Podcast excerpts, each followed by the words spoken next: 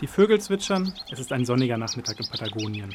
Laura Ortiz steht in ihrem Garten unweit der Kleinstadt Esquel. Sie blickt hinüber zum Cerro 21, dessen Gipfel am Horizont klar zu erkennen ist. Dort drüben, das ist der Berg. Sie wollten seine Spitze absprengen und aus ihm eine Grube machen. Der Tagebau hätte sich immer weiter ausgedehnt, sodass man ihn irgendwann in seinem Garten gehabt hätte. Wenn wir die Megamineria zugelassen hätten, dann würde ich heute hier nicht mehr wohnen. Anfang der 2000er Jahre plante das kanadische Unternehmen Yamana Gold einen Goldtagebau in der Andenregion nahe der chilenischen Grenze. Dagegen wurden Laura Ortiz und andere Anwohner aktiv. Gegen die Megamineria, wie sie sagt, den Bergbau im ganz großen Stil. Die Bürgerinitiative Assemblea No a la Mina verhinderte vor gut 15 Jahren erfolgreich die Verstümmelung der Berglandschaft. Ese verano de 2002-2003 fue un verano de muchísima presencia. Im Sommer 2002, 2003 waren wir hier im Ort nicht zu übersehen. Unglaublich viele Leute haben sich uns angeschlossen. Die Versammlungen platzten aus allen Nähten. Es gab eine Demonstration morgens um 11 und eine nachmittags um 4. Abends haben wir eine Plakatieraktion gemacht und nachts um 11 gab es dann noch eine Kundgebung. Un pueblo se levanta, un pueblo tan pequeño, corazones inmensos que no paran de luchar. Mit ihren Protesten erzwang die Bürgerinitiative im Jahr 2003 eine Volksabstimmung. 82 Prozent der rund 40.000 Einwohner von Esquel votierten gegen den Tagebau. Zuvor hatten die Aktivisten zahllose Informationsveranstaltungen für die Bevölkerung organisiert. Laura Ortiz erinnert sich. Lo primero que nos hizo ruido, por decirlo de alguna forma, es el tema del cianuro. Als wir hörten, dass sie für die Goldgewinnung Blausäure einsetzen wollten, sind wir misstrauisch geworden. In der Literatur wird damit häufig der Ehepartner ermordet. Mit diesem Gift hätten sie unser Trinkwasser verseucht. Das wollte hier keiner. Und so entstand der Slogan, Wasser ist mehr wert als Gold. In Esquel sind die Parolen gegen den Tagebau bis heute im Straßenbild präsent. Wenngleich der Putz vielerorts schon zu bröckeln beginnt, ist das Nein zum Bergbau an den Wänden immer noch gut lesbar. Hier ist der Kampf fürs Erste gewonnen. Vor vier Jahren hat Yamana Gold das Büro vor Ort geschlossen, die Goldgräberstimmung hat einen Dämpfer bekommen. In einem landesweiten Ranking liegt Esquel nun ganz hinten, was die Attraktivität der Bergbauunternehmungen angeht.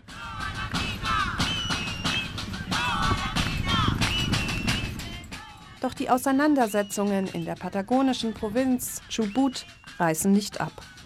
Bis heute gehen die Menschen in vielen Ortschaften regelmäßig gegen die Megamineria auf die Straße. Immer am 4. jedes Monats. Denn obwohl nach der Volksabstimmung 2003 offene Tagebaue mit ihren riesigen Gruben und der Einsatz von Blausäure per Gesetz verboten wurden, versuchen internationale Konzerne weiterhin, die vorhandenen Bodenschätze in der Region zu fördern. Aktuelles Beispiel der geplante Uranabbau auf der Hochebene von Chubut, rund 200 Kilometer östlich von Esquel. Dort zwischen Anden und Atlantik befinden sich rund zwei Drittel der argentinischen Vorkommen an dem hochradioaktiven Rohstoff. Roberto Ochandio ist Geograf und wohnte lange in Chubut, bis er vor kurzem in die USA übersiedelte. Er kennt sich aus mit der Urangewinnung in Argentinien. Es wurden in Chubut tausende Probebohrungen gemacht und dabei verschiedene Uranvorkommen entdeckt. Anfang des Jahres ist Präsident Macri nach Russland gefahren und hat dort einen Vertrag zum Abbau des Urans mit Uranium One unterzeichnet. Der russische Staatskonzern Uranium One gehört zu den ganz Großen der Branche und stellt brennstofffähiges Uran auf der ganzen Welt her. 2015 wickelte das Unternehmen ein Fünftel des Urangeschäfts in den USA ab. Heute ermittelt das FBI wegen Bestechung. Und obwohl von Uranium One in Argentinien bislang lediglich eine Briefkastenfirma existiert, übertrug Präsident Macri bei seiner Russlandreise dem Unternehmen die Schöpfungsrechte des hochradioaktiven Brennstoffs. Man wolle, hieß es von Seiten der Regierung, damit den eigenen Uranbedarf sichern. Geograf Roberto Ochandio ist skeptisch, was die möglichen Folgen der Förderung angeht. Das Uran soll auf der Hochebene mit der sogenannten In-situ-Methode gewonnen werden. Die Nationale Kommission für Atomenergie hat aber festgestellt, dass diese Methode hier wegen der Beschaffenheit der Böden nicht angewandt werden kann. Aber obwohl seine eigene Behörde sagt, es sei unmöglich, schafft Macri mit dem Vertrag einfach Tatsachen.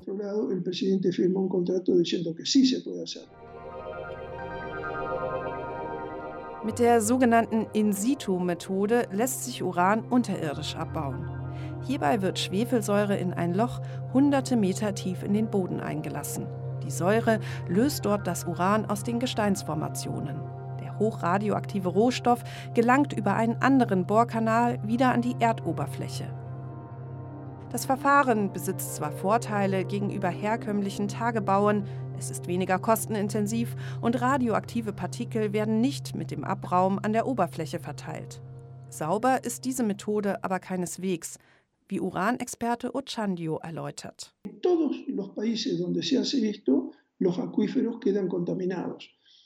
allen Ländern, in denen man dieses Verfahren bereits anwendet, wird das Grundwasser dadurch verseucht.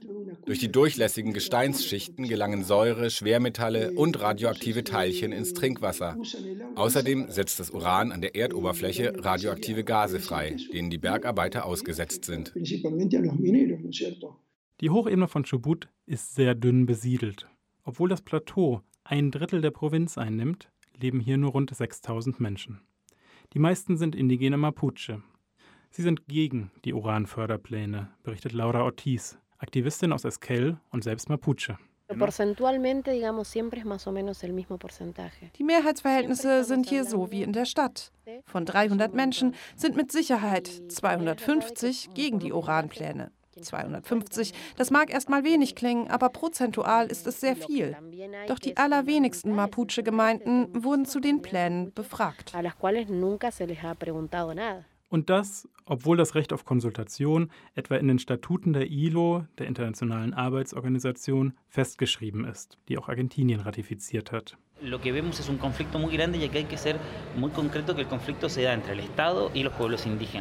Es gibt einen starken Konflikt zwischen dem argentinischen Staat und den Interessen der Mapuche. Denn der Staat verhilft großen Konzernen, sich Gemeindeländer anzueignen, anstatt die verbrieften Rechte der Indigenen zu garantieren. Sagt Felipe Gutierrez. Der Sozialwissenschaftler arbeitet beim Observatorio Petrolero Sur, einer NGO, die sich für sozial gerechte und umweltfreundliche Energiegewinnung einsetzt. Für Gutierrez hängen die Bestrebungen Macris zur Uranförderung auch mit der offiziellen Energiepolitik der Regierung zusammen. Im Großraum Buenos Aires, wo rund ein Drittel der 40 Millionen Argentinier wohnt, fällt im Sommer oft der Strom aus, weil die Kapazitäten nicht ausreichen. Ganze Viertel, auch der Mittel- oder Oberschicht, haben wochenlang keinen Strom. Um die Stromausfälle zu beenden, sollen neue Atomkraftwerke her. Und ohne Uran lassen sich diese nicht betreiben. Ende Juli verabredete Präsident Macri mit der chinesischen Staatsführung den Bau eines neuen AKWs in der Nähe von Buenos Aires. Auch Energieminister Javier Iguacel machte unlängst deutlich, wohin die Reise gehen soll. Argentinien wolle Nettoexporteur von Energie werden. Pero Argentina se va a transformar en un exportador neto de energía. Ende November, dann wenn beim G20-Treffen die Mächtigen der Welt in Buenos Aires zusammenkommen, wird die argentinische Regierung wohl ihre Pläne zur Uranförderung und nuklearen Energiegewinnung zur Sprache bringen. Denn das südamerikanische Land will näher an die Atommächte heranrücken. Nicht umsonst holt die Regierung sich China und Russland als Investoren an Bord. Doch die finale Unterschrift zum AKW-Bau steht noch aus. Und das Uran, das zum Betrieb benötigt wird, liegt noch tief vergraben in der Hochebene von Chubut. Die dortige Bevölkerung hat schon frühere Bergbauprojekte erfolgreich verhindert und sagt auch zum zerstörerischen Uranabbau Nein heißt Nein.